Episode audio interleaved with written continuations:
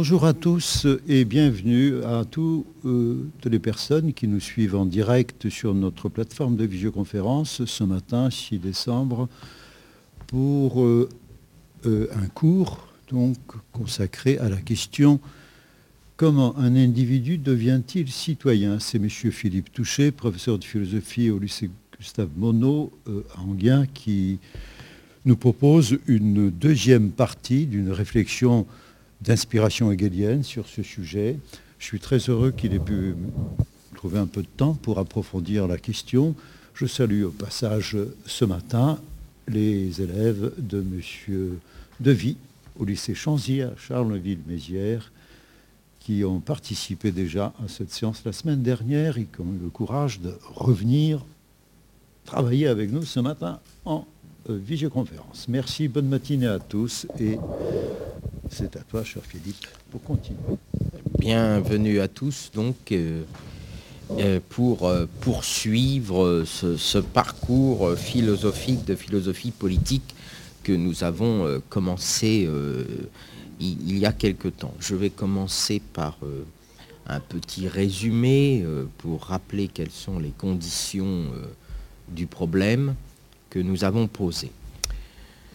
Nous avions établi que la difficulté de toute euh, constitution politique de l'État, c'est qu'il euh, est nécessaire que l'individualité euh, naturelle de l'homme, cette réalité qui fait qu'il est un être fini, qu'il a une existence naturelle en tant que corps, qu'il a des besoins, qu'il a naturellement également des origines religieuses, familiales, géographiques, historiques, diverses et variées, et qu'il tend à poursuivre son existence naturelle et à persévérer dans ses besoins, tout cela, toute cette dimension finie de l'individu, doit être suspendue et même d'une certaine manière niée pour que la communauté politique de l'État s'établissent, puisque cette communauté politique de l'État se fait droit, c'est-à-dire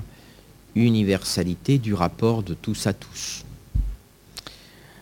Toute la difficulté que nous pose Hegel est là. Comment est-ce que s'effectue ce passage et par quels moyens s'effectue ce dépassement de contradiction entre d'un côté euh, le caractère euh, individuel, naturel et fini de l'individu, et son caractère ensuite de citoyen en tant que dès lors, son individualité est reconnue à partir de l'état de droit, par l'état de droit, dans la loi et par la loi, et que naturellement sa citoyenneté est en quelque sorte constituée par euh, la négation euh, de son individualité. Alors dans un premier temps, bien sûr, euh, Hegel, c'est ce que nous avions vu la fois dernière, fait euh, l'hypothèse que cette réalité, ce passage, cette réalisation, pourrait se constituer sur la base de la réalisation de la volonté générale.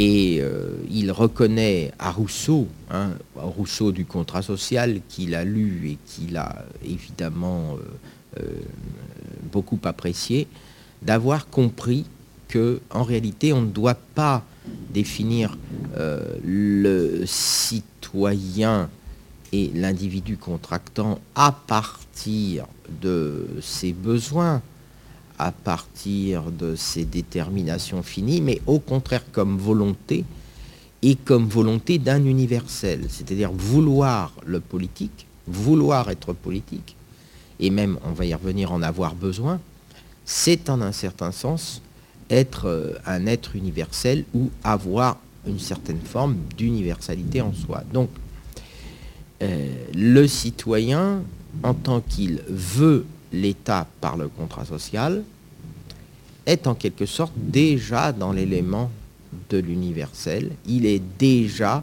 un être de raison. Euh, et euh, le moyen par lequel cet être de raison se constitue en lui, c'est la constitution du contrat, sauf que chez Rousseau, la constitution de ce contrat passe par une seule clause qui est rappelée dans le livre 1 du contrat social, c'est la négation, l'aliénation des droits euh, naturels de l'individu et de tous ses biens, donc de tout ce qui en quelque sorte fait euh, sa euh, réalité finie, qui fait sa réalité naturelle, son individualité.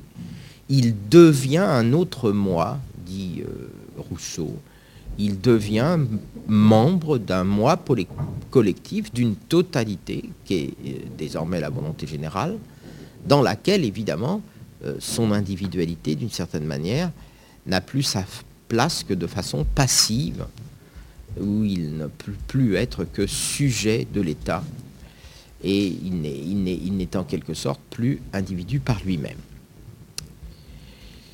Et donc la difficulté que ne manque pas de repérer euh, Hegel dans cette, euh, dans cette affaire, et que nous, avons pointé à la, à la, fin de notre analyse précédente, c'est que quand bien même l'État se constitue sur la base d'une volonté générale, qui donc est l'aliénation des volontés particulières et naturelles, euh, cette volonté générale fait encore néanmoins émerger dans l'ordre politique des volontés politiques distinctes.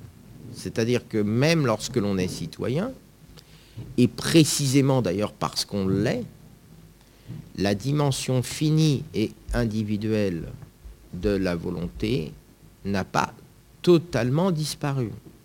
Cette dimension finie et individuelle elle est devenue, d'une certaine manière, proprement citoyenne, elle est devenue politique, mais en devenant politique, en entrant dans l'ordre de l'état de droit, le citoyen individu exprime des volontés multiples, c'est-à-dire qu'il exprime politiquement, cette fois, dans l'ordre de l'État lui-même, ses besoins individuels. Toute la difficulté est là. Une fois que l'ordre de l'État est constitué sous la base de la volonté générale, le citoyen exprime dans l'ordre de la communauté sa particularité et il exprime de façon politique, par exemple, sous forme de la revendication, mais pourquoi pas aussi, bien entendu, euh, sous forme euh, d'une certaine forme de euh, partition du tout. L'émergence des partis politiques, par exemple, que Rousseau considérait comme un danger pour la volonté générale, n'est-elle pas l'émergence de la pluralité des volontés à l'intérieur de l'unité de l'État hein? Donc, on n'a pas entièrement résolu la question de la constitution de la cité et de la citoyenneté en niant chez l'individu euh, son individualité propre. Au contraire, en la rendant citoyenne, en lui donnant une base sur le base du droit, on a simplement déplacé le problème de l'état de nature à l'état politique. Voilà le, moment où nous nous trouvions. Voilà comment se, fait la difficulté. Est-ce qu'il n'y a pas dans euh, la constitution d'une euh, d'une citoyenneté sur la base du contrat social une certaine contradiction qui demeure, j'ai envie de dire, après le contrat, et, même en un certain sens, à cause de la conception contractuelle ou contractualiste euh, de l'État. Est-ce que la constitution du contrat social ne, maintient pas dans une certaine mesure une contradiction que, euh, que, nous avons, entre guillemets, faussement résolu en niant les individualités? Est-ce qu'on n'a pas créé, dans un certain sens, un droit abstrait Ou si vous préférez, est-ce qu'on n'a pas créé un citoyen abstrait, et ce citoyen abstrait devient-il ou est-il jamais un citoyen réel? C'est la question que Hegel se pose. Alors, euh, pour montrer qu'en effet, c'est constitué euh, en un certain sens une, forme de citoyenneté abstraite, Hegel va donc, euh, dans, la, fin de la deuxième partie du, du livre des principes de la philosophie du droit, analyser euh, très précisément ce qu'il appelle les contradictions de la conception contractualiste de l'État, les contradictions donc d'une citoyenneté contractuelle. Il, va expliquer pourquoi pour lui euh, cela débouche sur une forme de citoyenneté abstraite. Alors, il y a deux éléments. Premier élément. Dans la société contractuelle, sachant que le contrat donc désigne l'acte par lequel deux contractants initialement libres, mais d'une liberté naturelle, ont aliéné leur liberté naturelle pour échanger leurs droits naturels contre un droit civil. Ils ont abandonné le droit que la nature leur faisait de posséder leurs biens par leur propre force, de défendre leurs intérêts par leur propre liberté. Ils l'ont abandonné à un état de droit qui désormais défend de toute la force de la volonté générale leur existence propre et leur droit. Donc, euh, dans l'état de droit constitué à partir du contrat, il y a eu en quelque sorte cette idée que l'État est le moyen par lequel l'individu délègue définitivement au droit et à la loi la défense de sa privativité, de ses besoins, de sa propriété, etc., etc. Il ne peut plus défendre sa propriété lui-même, il ne peut plus défendre ses droits lui-même. Ses droits sont devenus proprement des droits civils. Mais dans la mesure où il est désormais entendu que ces droits sont et ne sont plus que des droits civils, il devient, dit Hegel, défini non plus comme individu naturel, mais comme personne. Il a désormais une personnalité juridique. Dire qu'il devient personne et qu'il a une personnalité juridique, c'est dire quoi? C'est dire que ses besoins et sa personnalité en tant que singulière doivent être reconnus par tous.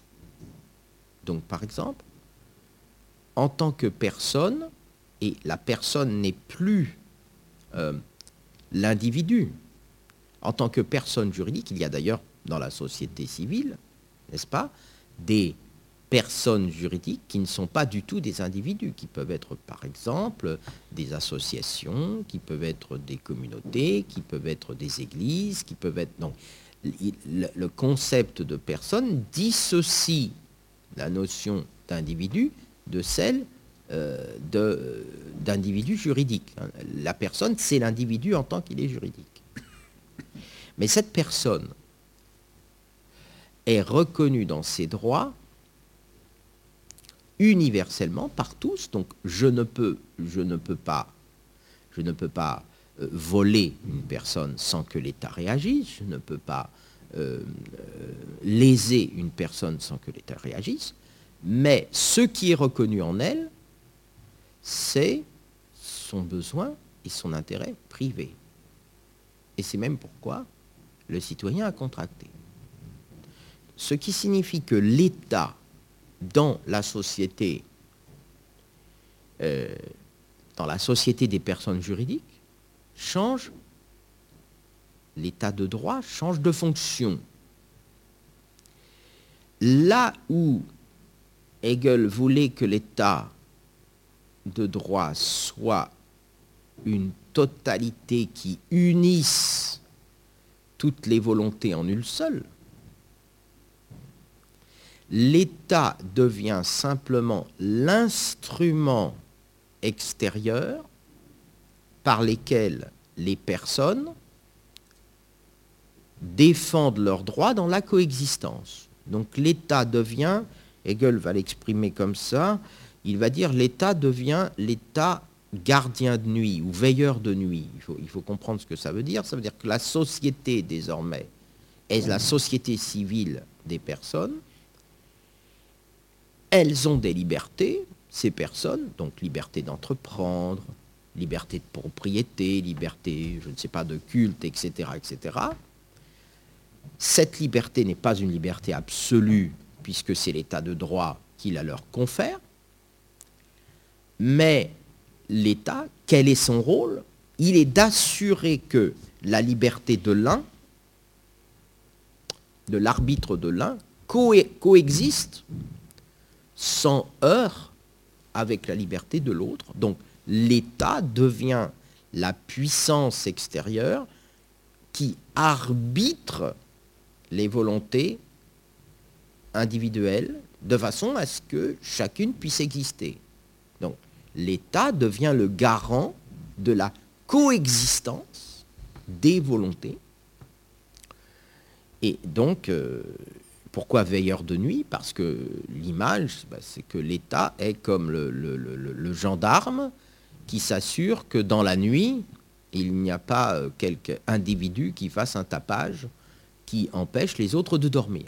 Donc voilà, voyez, l'État devient le simple instrument de la préservation des personnes en tant qu'elles ont des prérogatives civiles. L'État est un peu comme l'arbitre dans un, jeu. Il n'est plus euh, le but même des volontés individuelles ou des volontés citoyennes, il est simplement l'instrument grâce auquel les volontés citoyennes coexistent sans heurts. Il a le droit d'intervenir pour empêcher celles de ces volontés citoyennes qui vont trop loin, qui, limitent trop l'arbitre, qui font euh, du tapage nocturne, qui, euh, euh, brûlent les voitures, etc., etc. Donc il doit intervenir pour assurer la coexistence, parfois même très fortement, mais dans dans l'esprit du citoyen devenu personnalité juridique, l'État est d'une certaine manière l'instrument universel qui défend universellement sa particularité, sa volonté particulière, ses propriétés et ses biens. Et au fond, c'est tout ce que l'on demande à l'État. On ne demande pas à l'État d'avoir une volonté universelle en tant qu'État. On ne demande pas à l'État d'être la visée d'une finalité universelle pour lui-même. On lui demande d'assurer efficacement le plus efficacement possible la coexistence des volontés. Alors, pourquoi est-ce que Hegel dit que cette situation est contradictoire d'une part, et pourquoi il dit que cette reconnaissance de la personnalité juridique définit un droit abstrait Alors, pour le comprendre, il, faut d'abord rappeler que c'est euh, cet état qui alors, selon lui, est confondu avec ce qu'il appelle la société civile, qu'il appelle aussi la société civile bourgeoise. Et ce qu'il reproche précisément à Rousseau, c'est que malgré le caractère universalisant et totalisant de la volonté générale, il a en fait eu le tort, selon Hegel, d'interpréter l'État en le confondant avec la société civile ou en, plutôt en le soumettant au principe de la société civile. C'est-à-dire que Hegel dit en un certain sens, dans le fameux paragraphe 258, Rousseau a bien vu que l'État doit être une volonté, donc un universel, mais il a interprété la forme qu'il a donnée à cette volonté, il l'a confondue avec la volonté de la société civile.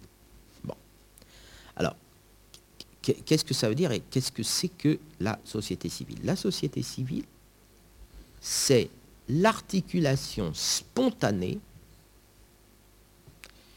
des citoyens en tant qu'ils produisent et échangent leurs besoins et leurs fonctions. La société civile, c'est donc, euh, sous sa forme la plus manifeste, la société économique. L'économie est là le, le principe de l'échange. Et vous voyez que dans la société civile, précisément, chacun va produire par son travail, on va y revenir, quelque chose qui sert à sa perpétuation. Il ne peut pas le faire sans les autres euh, producteurs puisqu'il a besoin d'échanger ses produits et ses tâches. Il est défini par un certain nombre de tâches particulières. Il ne fait pas tout, donc je ne produis pas dans la société civile tous les objets, tous les services, tous les besoins dont je me sers, bien sûr. Je ne pourrais pas le faire. Mais l'objet de cette société civile, son but, c'est la perpétuation, évidemment, de la singularité. Et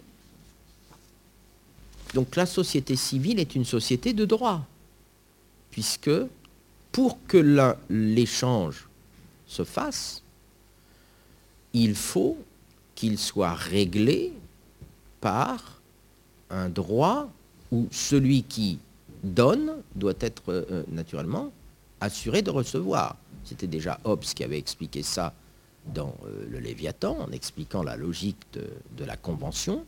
Hein. À, quoi, à quoi sert un État d'abord? Il sert à garantir tous les contrats. Donc par exemple, contrat, contrat de société civile, contrat de travail, bon, pour, euh, qu'un travailleur puisse signer un contrat, il faut qu'il soit assuré que quand il va donner 40 heures de son travail à un employeur, il faut qu'il soit assuré que l'employeur lui verse en échange un, revenu, un salaire qui va lui permettre euh, de vivre. Donc, l'État est en fait ce qui garantit tous les contrats. Et tous les contrats, c'est toutes ces relations en quelque sorte immanentes entre les personnes qui échangent leurs individualités, qui échangent leurs besoins et qui ont besoin que ces besoins s'harmonisent, s'organisent, se structurent en un système, en un système cohérent. Hein. Hein, évidemment, euh, si euh, il y a des gens qui prennent plus que ceux qui n'ont droit, ou s'il y a des gens qui agissent sans contrat, c'est très vite le chaos de la société civile. Donc l'État garantit, est là pour garantir tous les contrats mais cela leur confère un droit abstrait, dit Hegel. Pourquoi? Parce que l'individu citoyen est alors défini non pas par ce qu'il est dans sa euh, volonté, mais par ce qu'il a. Et la preuve, c'est que le propre d'un droit de personnalité juridique, le propre d'un droit civique de propriété, par exemple, c'est, et sans faire de jeu de mots, qu'il n'est à personne puisqu'il est aliénable, il est échangeable. Et Rousseau, d'ailleurs, pour le faire comprendre, prend l'exemple, qui le concerne évidemment lui très personnellement, des droits d'auteur, des droits d'auteur d'un écrivain. Il dit, voilà, l'écrivain se définit par une volonté spéculative d'écrire, par exemple, un livre de philosophie. Mais ce droit qui est le droit juridique de la personne qui va signer le contrat d'édition. Il est aliénable, c'est-à-dire qu'il va vendre ses droits à un éditeur, et à partir de ce moment-là, le produit de sa volonté, c'est-à-dire cette écriture, ce livre, ne lui appartient plus. Donc ce qui définissait sa subjectivité au sens spirituel a été aliéné par la vertu euh, de l'échange. On pourrait dire la même chose du travailleur, bien évidemment.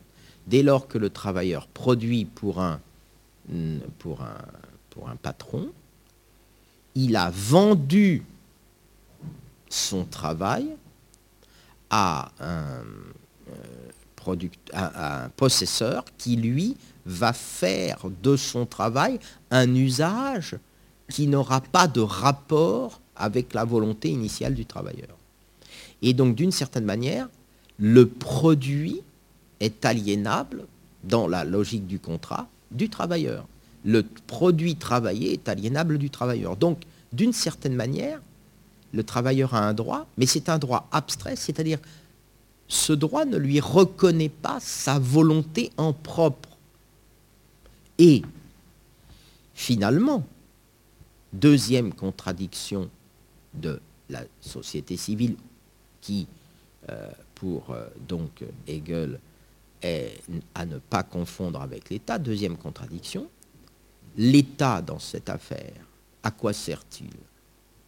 Il sert, je l'ai dit, à garantir les contrats, à garantir les échanges. Mais dans ce droit de la coexistence, dans cette coexistence des volontés, dans cet état veilleur de nuit, il n'y a plus réellement de volonté une, il n'y a plus de volonté commune. C'est-à-dire que dans la mesure où les contractants au départ avaient contracté pour produire l'État en vue de la défense de leurs intérêts. Le moyen, le moyen qu'ils employaient était l'universalité de l'État, mais la fin était la défense de leur singularité par le moyen de la civilité.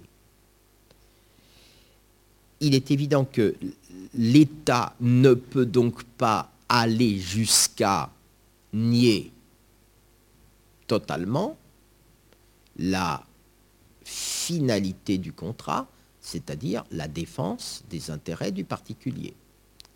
Il y a une contradiction. Si l'État est le produit d'un contrat, alors l'État, une fois constitué, est le moyen des volontés arbitraires des individus, dit-il.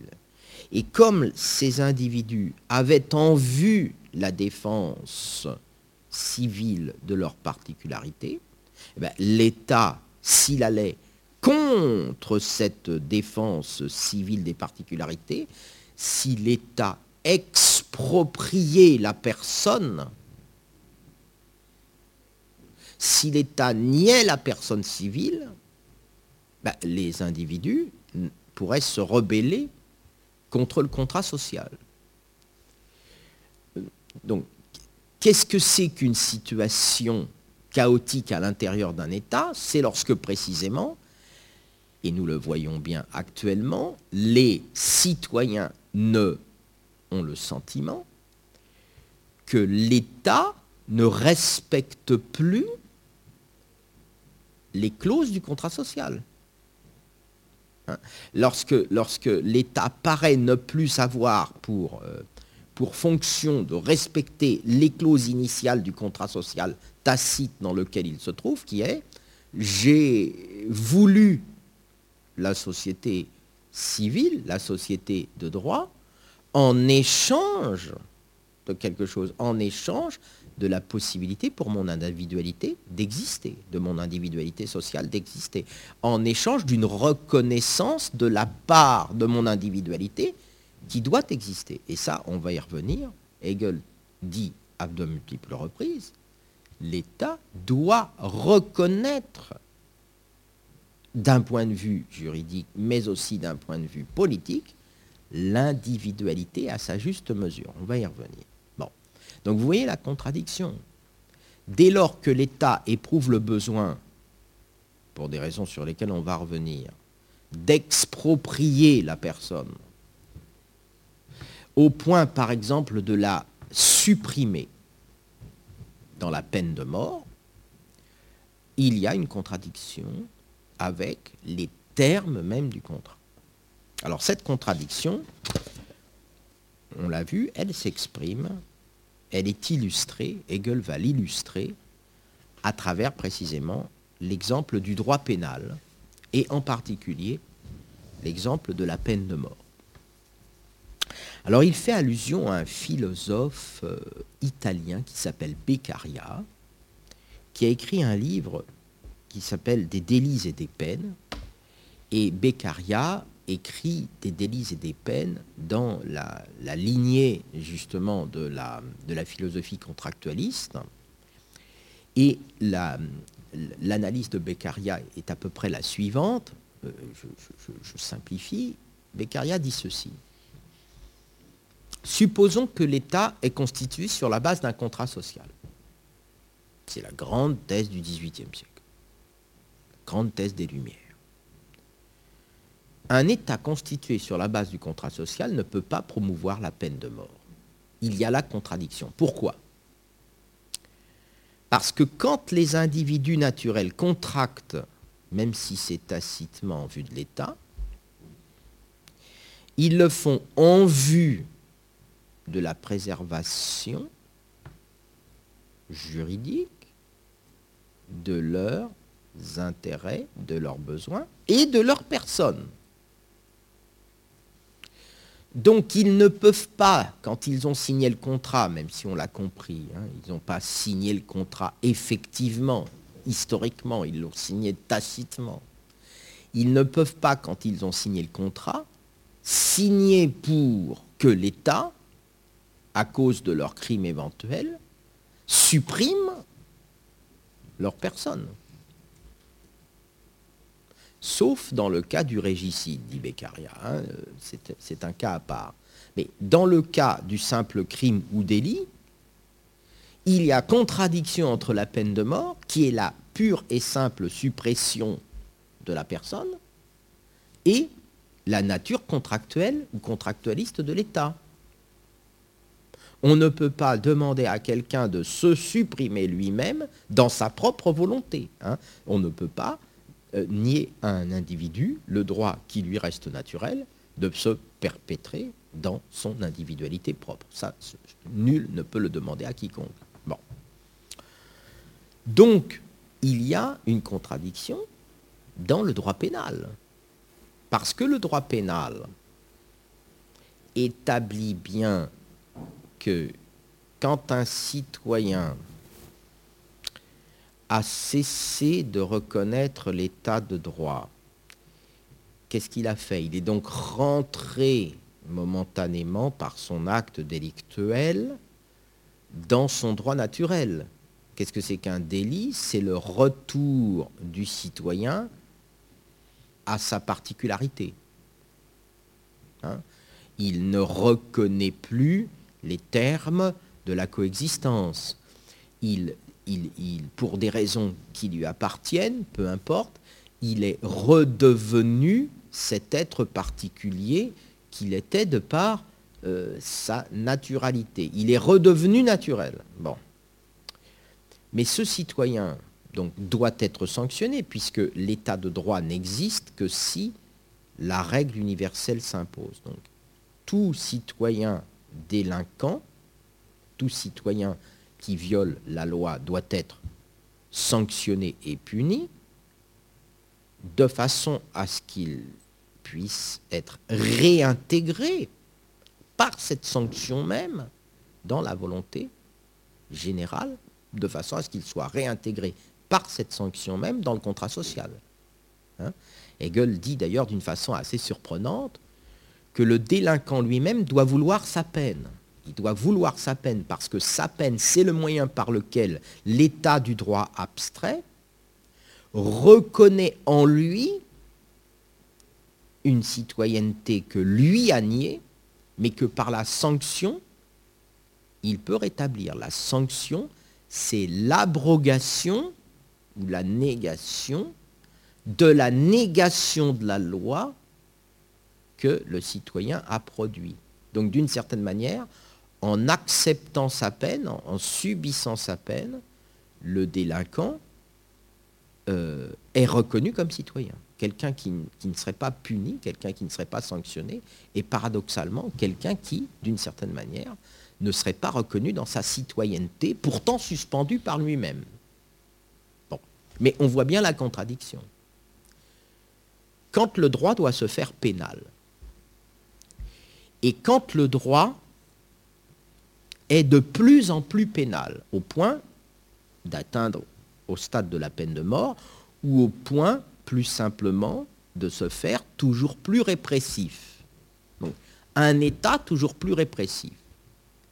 Et manifestement un État dans lequel, à l'intérieur de chaque citoyen, la contradiction entre sa volonté contractante initiale et l'état universel du droit devient de plus en plus complète. Autrement dit, la contradiction se fait jour au cœur même du citoyen entre son moyen, c'est-à-dire l'état de droit, et sa propre fin, c'est-à-dire la défense civile de sa particularité et de sa singularité. Et d'une certaine manière, donc, l'État confondu avec la société civile dans sa finalité est toujours instable, il est toujours chaotique, et paradoxalement, la société du droit abstrait ne garantit pas l'unité de l'État. Au contraire, elle augmente provisoirement l'instabilité de l'État, donc une société toujours plus pénale ou toujours plus juridique, si vous préférez, est une société dans laquelle l'unité de l'État voulue par le citoyen est de, plus moins en moins et de moins en moins présente et de plus en plus extérieure. L'émergence du droit pénal est l'émergence au cœur même de l'État d'une extériorité, d'une scission entre l'individualité et la citoyenneté, entre l'État et le singulier, entre le particulier et l'universel. J'ai encore un peu de temps Oui. Une dizaine de minutes. Alors, j'espère avoir bien fait comprendre cela. Voilà. L'émergence d'un droit toujours plus pénal, l'émergence d'une société de droit abstrait, l'émergence d'un droit toujours plus, euh, impératif euh, pour la coexistence, hein, qui d'ailleurs euh, est l'état de notre société très clairement. C'est-à-dire que nous voyons bien, et c'est en cela que Hegel pressent très bien tous les termes de la modernité, nous voyons bien que plus une société se défait dans son unité universelle, plus une société cesse d'être une volonté totalisante, plus la scission entre l'individu et la citoyenneté se fait grande, et plus l'État doit devenir juridique. Hein? L'État devient, de, enfin, la juridiction finit par envahir toutes les sphères éthiques de la société. La juridiction finit par se substituer à la société civile dans toutes les sphères de l'échange. C'est-à-dire qu'il faut, que l'État intervienne de plus en plus pour garantir de plus en plus les droits de l'échange, pour garantir de plus en plus les droits à l'intérieur de la famille, ou les droits entre les familles, pour garantir de plus en plus les rapports de voisinage, pour garantir de plus en plus euh, euh, la tranquillité publique, euh, et, et, ce, partout, et même dans des endroits où jusqu'alors les mœurs y suffisaient. Donc une société juridique, c'est une société malade, du point de vue, bien sûr, de la du point de vue de l'unité absolue de l'État. Et, donc, nous, voyons bien qu'une société dans laquelle les citoyens font appel au juridique dans leur coexistence à tout instant, une société dans laquelle, pourquoi pas, euh, la femme va aller en justice contre le mari, euh, dans laquelle l'enfant va aller en justice contre le père, dans laquelle euh, bah, le travailleur va aller en justice en permanence contre le patron, etc.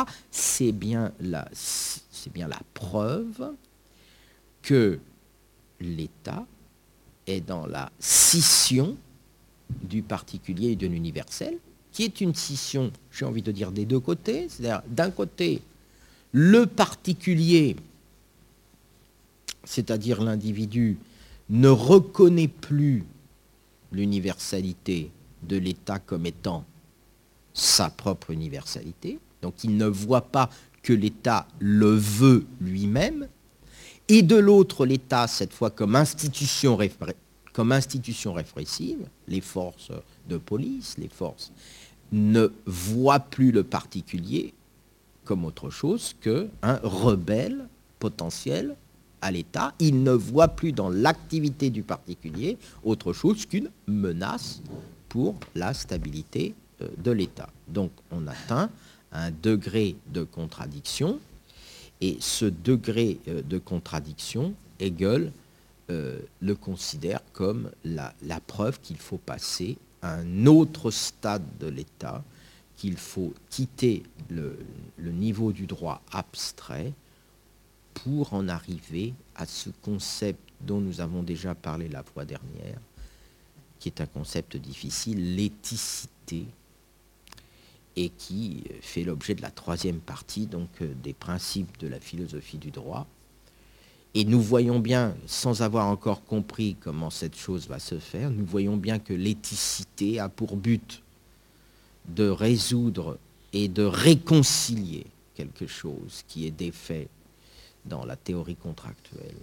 Il s'agit de réconcilier à l'intérieur même de l'état de droit la volonté particulière et la particularité de l'individu avec l'universalité du droit. Il s'agit de dépasser cette scission, cette abstraction d'entendement qui consiste à, croire que l'État est euh, un gardien hostile et que l'individu est un euh, rebelle d'une certaine manière en puissance. Et Hegel, d'ailleurs, euh, avant même de constituer cette euh, éthicité, a, réfléchi préalablement sur ce qu'il appelle la belle totalité éthique. Alors, l'éthicité euh, trouve à s'expliquer non pas comme belle totalité éthique, mais il a réfléchi à ce qu'il appelle l'état purement substantiel. De quoi s'agit-il? Il pense en particulier à la cité grecque. Il pense à la cité grecque, il dit la, cité grecque, et, bien, et, bien, évidemment, il, y a là une part de mythologie, y compris chez Hegel lui-même.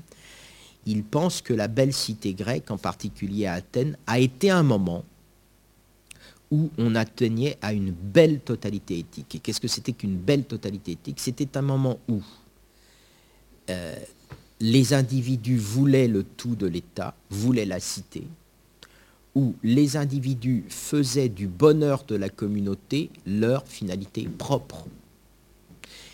Mais la belle totalité éthique supposait, par exemple chez Aristote, de nier l'individualité. On le voit déjà chez Platon dans l'éducation des gardiens, où les gardiens dans la République ne doivent pas avoir d'existence privée. Donc, vous voyez, comment constituer l'unité d'un État? Comment faire que l'État soit une unité? Un des moyens, c'est de faire que euh, les différents individus ne deviennent qu'un seul individu. Hein, et que leur euh, privativité euh, soit supprimée. Dans l'éducation des gardiens, ils n'ont pas droit à une femme en propre, ils n'ont pas droit à des enfants propres, on leur enlève leurs enfants, ils n'ont pas droit à un revenu en propre, ils n'ont pas droit à une maison en propre. Bref, il y a un moyen de produire la belle totalité, c'est le moyen de l'éducation des gardiens dans la cité idéale platonicienne, c'est de supprimer totalement la privativité des individus. Mais chez Aristote, encore dans la politique, il y a aussi cette idée qu'on doit séparer radicalement l'exercice de la citoyenneté de toute activité économique. Hein, il y a dans toute la politique ce rappel permanent que le citoyen ne peut pas être un travailleur, ne peut pas être un commerçant, ne peut pas être un paysan. Pourquoi? Parce que le travailleur, le commerçant, le paysan sont du côté des besoins. Ils sont donc des êtres fondamentalement non libres, dit Aristote. Et ils orienteraient, s'ils exerçaient leur citoyenneté comme travailleurs, commerçants, artisans, ils orienteraient la cité dans le sens des besoins privés. Donc ils déferaient la belle unité de l'État, la belle totalité de la police. Donc on trouve effectivement dans la philosophie antique cette idée qu'au fond, du fait même que la philosophie antique ne, ne croit pas au bonheur individuel, pour elle ça n'a pas de sens, cette idée d'une totalité qui se constituerait par la négation des privativités.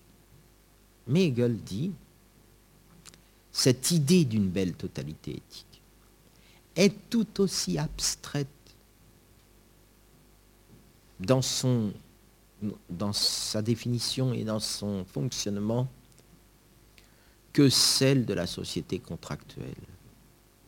Il est tout aussi abstrait de prétendre que l'État devrait être seulement la coexistence des volontés individuelles qui se serviraient de l'État comme d'un moyen universel pour être leur universalité propre, que d'imaginer à l'inverse qu'on pourrait produire l'État dans son universalité par la pure et simple négation des privativités, des particularités et des libertés individuelles.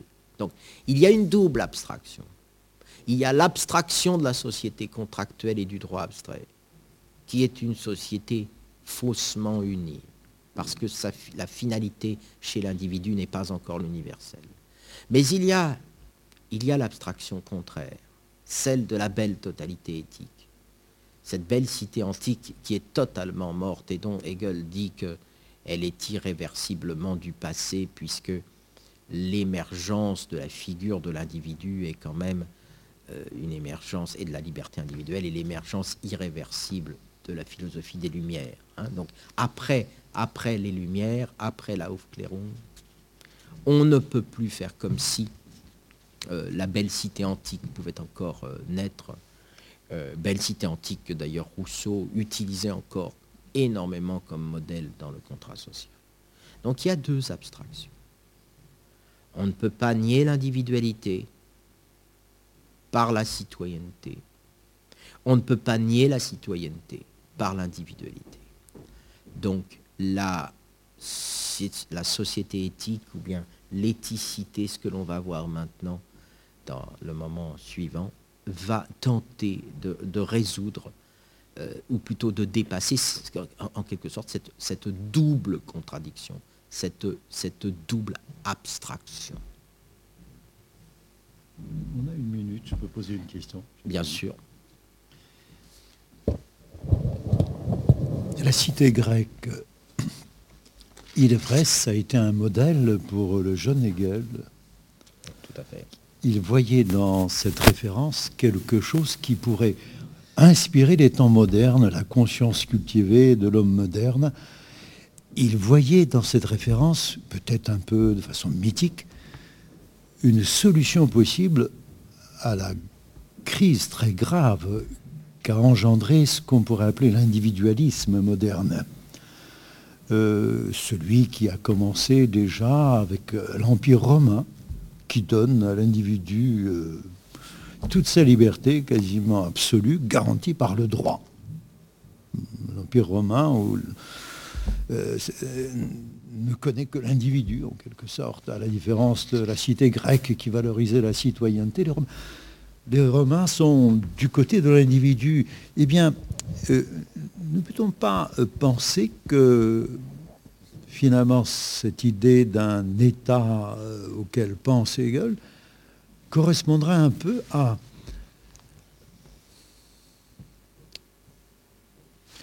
cette vie ou vitalité éthique euh, née en Grèce, disparue très vite parce que trop jeune, mais qu'il faudrait retrouver un peu dans les temps modernes. Je veux dire, l'individu qui travaille au sein de la société civile, qui se cultive, qui affirme son individualisme jusqu'aux extrêmes limites de ce qui est permis, n'est peut-être pas forcément euh, celui qui serait l'ennemi ou le danger pour la communauté politique au sens euh, moderne du terme. Euh, est-ce que, comment dirais-je, est-ce que la cité grecque n'aurait pas encore servir, si je puis dire, de, prototype pour la cité moderne aujourd'hui? Que tu en dis, chez Hegel, Chez, Hegel, la, belle totalité éthique, la, cité grecque, sert très évidemment à montrer qu'on ne peut pas en rester à la forme contractuelle de l'État moderne parce que son individualisme engendre une, société non seulement instable, mais au fond une société euh, qui maintient euh, sous des formes euh, juridiques la guerre de tous contre tous. Donc il n'y a plus de volonté une de l'État, et cela se voit notamment dans le régime de la juridiction pénale, mais cela se voit évidemment aussi dans le régime de la misère, on n'en a pas parlé, hein, mais Hegel, par exemple, dans la section sur le travail, est déjà extrêmement conscient, bien avant Kant, hein, qui va s'en inspirer, du fait que cette société juridique est déjà très juridique, ça commode dangereusement du développement d'une misère et d'une indignité inhumaine. Hein. il est donc contemporain, bien sûr, euh, de la société anglaise industrialisante, et il, comprend que la société anglaise libérale industrialisante, tout en étant une société juridique, produit manifestement le contraire de l'universel. Bon. Donc il se sert effectivement de l'exemple de la belle totalité éthique et de la, cité grecque pour montrer qu'il faut bien pouvoir penser euh, une réconciliation de l'individualité et de l'universalité. Mais il pense que cette réconciliation ne peut plus se faire sous la forme antique, n'est-ce pas? Ne peut plus se faire sous la forme de, la belle cité grecque, pour la bonne et simple raison que, comme tu le rappelles en effet, elle, est morte au moment où elle est, elle est, déjà morte au moment où elle est exprimée. C'est-à-dire qu'on sait très bien qu'Aristote, par exemple, défend la belle cité grecque au moment même où elle est en train de disparaître. Hein. Puisque c'est l'Empire, hein, n'est-ce pas? N'oublions pas qu'Aristote a été le précepteur d'Alexandre le Grand et que tout ce qu'il a essayé d'enseigner à Alexandre le Grand en matière de belle cité grecque, eh bien Alexandre le Grand l'a renversé par l'Empire. Bon. Mais euh, elle est déjà morte d'une certaine manière avant de naître, en un sens. Mais par contre, si elle ne peut pas être établie sous un mode antique, sous le mode de l'Antiquité, qui était un monde dans lequel il n'y a pas d'individualité. Hein. Ou si, dans un monde dans lequel être homme, c'est être partie d'un cosmos. D'un cosmos et où donc par conséquent la cité était une des figures de l'existence euh, cosmique, cosmétique, harmonique euh, de l'homme. Bon.